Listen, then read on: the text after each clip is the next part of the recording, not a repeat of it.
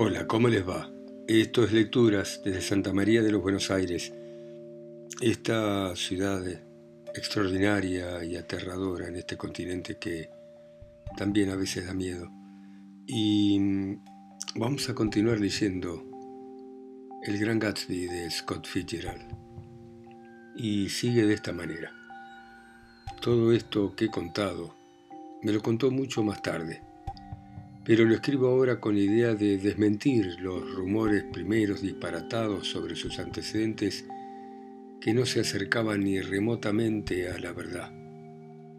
Además me lo contó en un momento de confusión, cuando yo había llegado a creerlo todo y a no creer nada sobre él.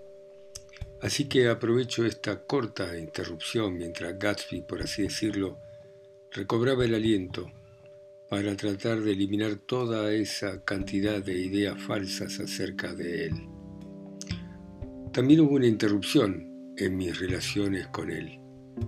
Durante algunas semanas no nos vimos y tampoco hablamos por teléfono. La mayor parte del tiempo estaba en Nueva York dando vueltas con Jordan o tratando de congraciarme con su tía, un vejestorio. Pero por fin fui a su casa un domingo a la tarde. No habían pasado ni tres minutos cuando alguien apareció con Tom Buchanan a tomar un trago. Me sobresalté, naturalmente, aunque lo verdaderamente asombroso es que todo eso no hubiera ocurrido antes. Eran tres personas a caballo, Tom, alguien llamado Sloan y una mujer agradable con un traje de amazona marrón que ya conocía la casa. Qué bueno verlos, dijo Gatsby de pie en el porche. Me encanta que hayan venido. como si a ellos les importara. Vamos, siéntense, tomen un cigarrillo o un habano. Se movió rápido por la habitación tocando timbres. En un momento van a estar listas las bebidas. La presencia de Tom Buchanan lo afectaba sobremanera. Pero tal vez se sentiría incómodo de todas formas hasta que no le sirviera algo, porque en el fondo se daba cuenta de que ese era el único motivo por el que habían pasado a verlo. Sloan no quería nada. ¿Una limonada? No, gracias. ¿Un poco de cerveza? Nada en absoluto, gracias, lo lamento. ¿Y qué tal el paseo? Por aquí los caminos son buenos. Supongo que los automóviles... Sí. Obedeciendo a un irresistible impulso, Gatsby lo miró a Tom, que había reaccionado a la presentación como si jamás se hubiesen visto. Creo que ya nos conocíamos, señor Buchanan. Ah, sí, dijo Tom, correcto y brusco, aunque era evidente que no se acordaba. Sí, me acuerdo perfectamente. Fue hace un par de semanas. Es verdad, usted estaba con Nick. Yo conozco a su mujer continuó Gatsby casi agresivo. ¿Sí? Tom me miró. ¿Vivís cerca, Nick? En la casa de al lado, ¿sí? Sloan no participaba en la conversación, sino que estaba tirado en la silla en una actitud arrogante. La mujer tampoco hablaba hasta que de pronto, después de dos whiskies con soda, se puso cordial. Vamos a venir a su próxima fiesta, Gatsby sugirió. ¿Qué me dice? Fantástico, va a ser un placer tenerlos por acá. Será lindo, dijo Sloan sin la menor gratitud, pero ahora creo que nos tenemos que ir a casa. Pero por favor, ¿qué apuro hay? dijo Gatsby acalorado. Había recuperado el control de sí y quería seguir conversando con Tom. ¿Por qué, ¿Por qué no se quedan a cenar? No me sorprendería que viniera alguna gente de Nueva York. No, no, no, ustedes se vienen a cenar conmigo, dijo la mujer con entusiasmo, los dos. Me incluía también a mí. El señor Sloan se puso de pie. Vamos, dijo, pero solo se lo dijo a ella. Hablo en serio, dijo la mujer. Me encantaría que nos acompañasen, hay lugar de sobra. Gatsby me miró como preguntándome. Quería ir y no había entendido que el señor Sloan había decidido que no fuese. Me temo que no los puedo acompañar, dije. Bueno, pero usted viene, insistió ahora ella, concentrando todo el pedido en Gatsby. El señor Sloane le dijo algo al oído. No vamos a llegar tarde si nos vamos ahora, dijo ella en voz alta. La verdad es que no tengo caballo, dijo Gatsby. Cuando estaba en el ejército montaba, pero no, nunca compré un caballo. Los puedo seguir con el auto, discúlpenme un momento. Los demás salimos al porche donde Sloan y la señora se apartaron para comenzar una conversación acalorada. Dios mío, creo que ese tipo se viene, dijo Tom. ¿No te das cuenta de que ella no quiere que vaya? Ella dice que quiere que vaya de una gran cena en la que Gatsby no va a conocer a nadie, arrugó la frente. Me encantaría saber dónde diablos conoció a Daisy. Por Dios, puede que mis ideas estén fuera de moda, pero para mi gusto las mujeres de hoy andan demasiado por ahí y tropiezan con toda clase de locos. De pronto el señor Sloan y la señora bajaron la escalera y subieron a sus caballos. Vamos, le dijo Sloan a Tom, vamos a llegar tarde, nos tenemos que ir. Y a mí, Dígale que no lo hemos podido esperar, por favor. Tom y yo nos dimos la mano con nosotros.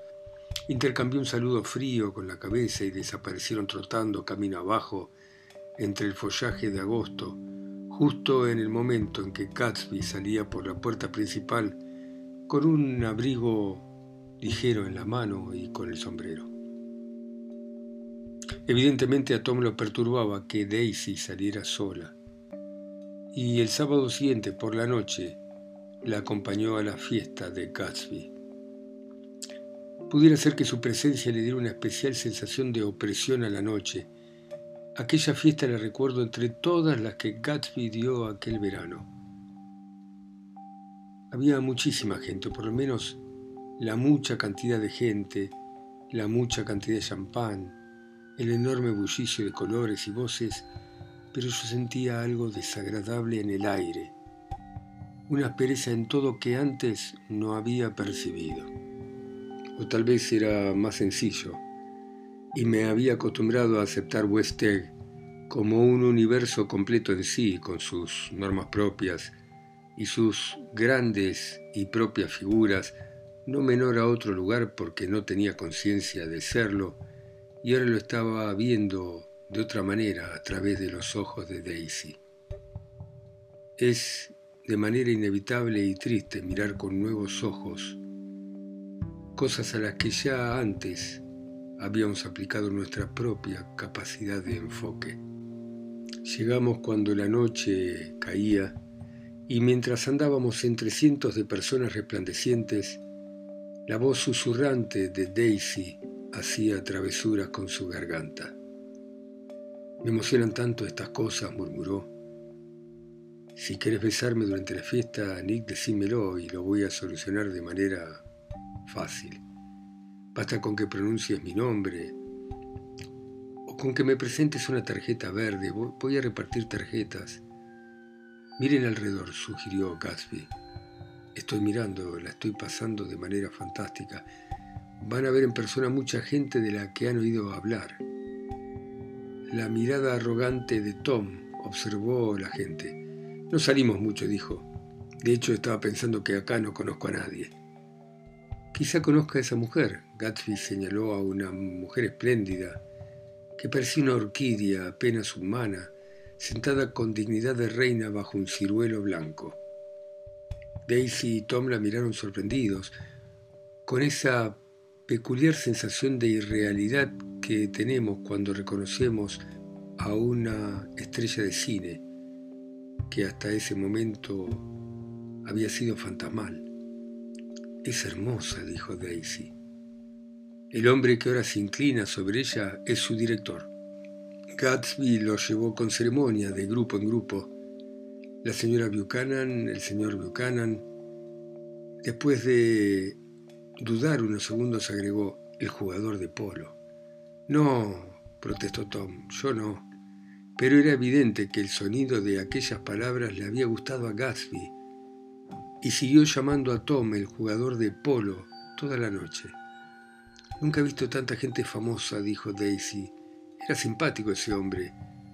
¿Cómo se llamaba? El de la nariz como azulada. Gatsby le dijo quién era y agregó que se trataba de un pequeño productor de cine. Bueno, me resulta simpático de cualquier manera. Casi preferiría no ser jugador de polo, dijo Tom contento.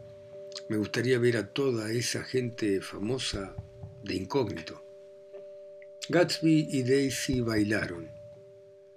Recuerdo que me sorprendió la manera graciosa, conservadora, con la que Gatsby bailaba el foxtrot. Nunca lo había visto bailar. Y luego dieron un paseo hasta mi casa y pasaron media hora sentado en los escalones, mientras que porque Daisy lo deseaba yo vigilaba en el jardín. Por si hay una inundación o un incendio, explicó, o un caso de fuerza mayor. Cuando los tres nos sentábamos a cenar, Tom salió de su incógnito. ¿Te importa que cene con aquella gente de allá? dijo. Hay un tipo que está contando cosas divertidas. Anda, podés ir, respondió Daisy feliz. Y si querés anotar alguna dirección, acá tenés mi lápiz de oro. Un momento después se volvió a mirar y me dijo que la chica era vulgar, pero era linda. Y me di cuenta de que Fuera de la media hora que había estado a solas con Gatsby, no le estaba pasando bien. Compartíamos la mesa con un grupo especialmente borracho. Pero la culpa era mía. A Gatsby lo habían llamado por teléfono y yo lo había pasado bien con aquella gente hacía dos semanas. Todo lo que antes me había parecido alegre, divertido, era ahora un veneno en el aire. ¿Cómo está, señora Bedecker? La chica a la que le hablaba intentaba sin éxito recostarse en mi hombro, y al escuchar la pregunta se puso derecha y abrió los ojos. ¿Cómo? Una mujer enorme, adormecida, que le había estado pidiendo a Daisy que jugara al golf con ella al día siguiente en el club, asumió la defensa de la señorita Bedecker. Ya está perfecta. En cuanto se toma seis o siete cócteles, Empieza siempre a gritar de esa manera. Muchas veces le dije que tiene que dejarlo. Lo dejé, afirmó la acusada con una voz de caverna.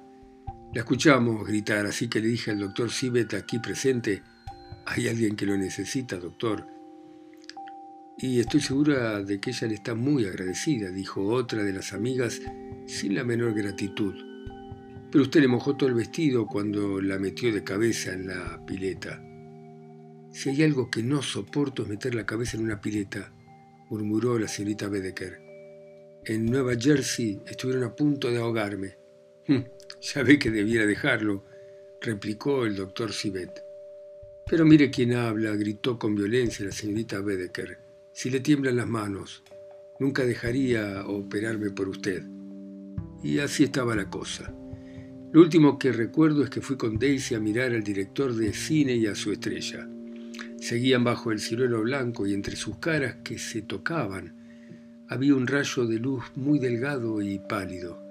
Se me ocurrió que el director se había inclinado despacio sobre la estrella toda la noche hasta alcanzar este espacio tan pequeño e íntimo, y entonces mientras los miraba, vi que aumentaba un último grado y la besaba en la mejilla.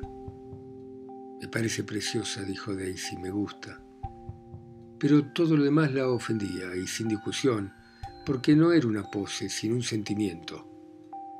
Le repugnaba a esa sucursal que Broadway había engendrado en una aldea de pescadores de Long Island. Le repugnaba su obsceno vigor, que impaciente empujaba los viejos eufemismos y le repugnaba el desvergonzado destino que había juntado a sus habitantes en ese lugar entre la nada y la nada. No podía entender lo terrible en aquella cosa tan simple. Me senté en los escalones de la entrada mientras esperaba en el auto. Estaba oscuro. La puerta iluminada proyectaba unos metros cuadrados de luz sobre el amanecer suave y tenebroso. A veces alguna sombra se movía detrás de la persiana de alguno de los vestidores de arriba, daba paso a otra sombra, a una procesión incierta de sombras que se pintaban los labios o se empolvaban las mejillas ante un espejo invisible. Pero, ¿quién es ese Gatsby? dijo Tom de pronto. ¿Un traficante de alcohol a lo grande? ¿Dónde escuchaste eso? pregunté. No lo escuché, me lo imaginé. Casi todos estos nuevos ricos son traficantes, ya sabes. Gatsby no, respondí. Tom se quedó callado un rato. Las piedras del camino crujían bajo sus zapatos. Bueno, debe haberle costado bastante montar este zoológico. El viento agitó la neblina gris del cuello de piel de Daisy. Por lo menos son más interesantes que la gente que nosotros conocemos, dijo, esforzándose. Pero vos no demostrabas demasiado interés, contestó Tom. Bueno, lo tenía. Tom se rió y me miró. ¿Te diste cuenta de la cara de Daisy cuando esa chica le pidió que la duchase con agua fría? Daisy empezó a cantar, a acompañar la música con un rítmico y ronco susurro, y de cada palabra obtenía un significado que nunca había tenido y que jamás volvería a tener. Cuando la melodía subió unos tonos, la voz se le quebró suave al seguirla como suele ocurrirle a las contraalto, y cada cambio derramó en el aire un poco de su magia cálida y humana. Viene mucha gente que no es invitada, dijo de pronto. Esa chica no estaba invitada, son colados, y él es muy educado para protestar. Me encantaría saber quién es y qué hace, insistió Tom, y creo que voy a descubrirlo. Te lo digo yo ahora mismo, dijo Daisy. Es dueño de varios drugstores, de muchos drugstores, los montó él. La limusina esperada venía por el camino. Buenas noches, Nick, dijo Daisy.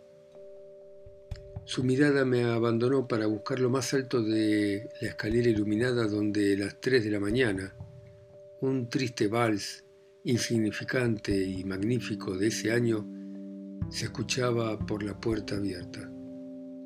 Después de todo, el azar de la fiesta de Gatsby guardaba posibilidades románticas desconocidas en su mundo. ¿Qué había en esa canción que parecía llamarla? Que parecía pedirle que por favor regresara a entrar en la casa. ¿Qué pasaría ahora en las horas imprevisibles, oscuras? Tal vez se presentase algún invitado increíble, una persona tremendamente rara ante la que uno se maravillase, alguna chica radiante en serio, que con una sola mirada a Gatsby, en un encuentro instantáneo y mágico, destruyese aquellos cinco años de una devoción a toda prueba. Me quedé hasta muy tarde aquella noche.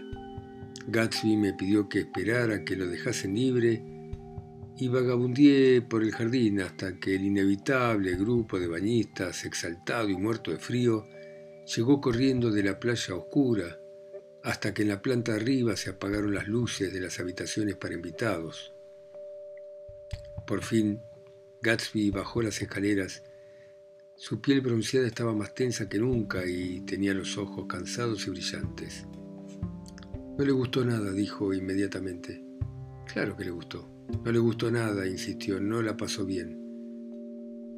Se quedó en silencio y me imaginé su desaliento. Me siento lejos de ella, dijo, es difícil hacérselo entender.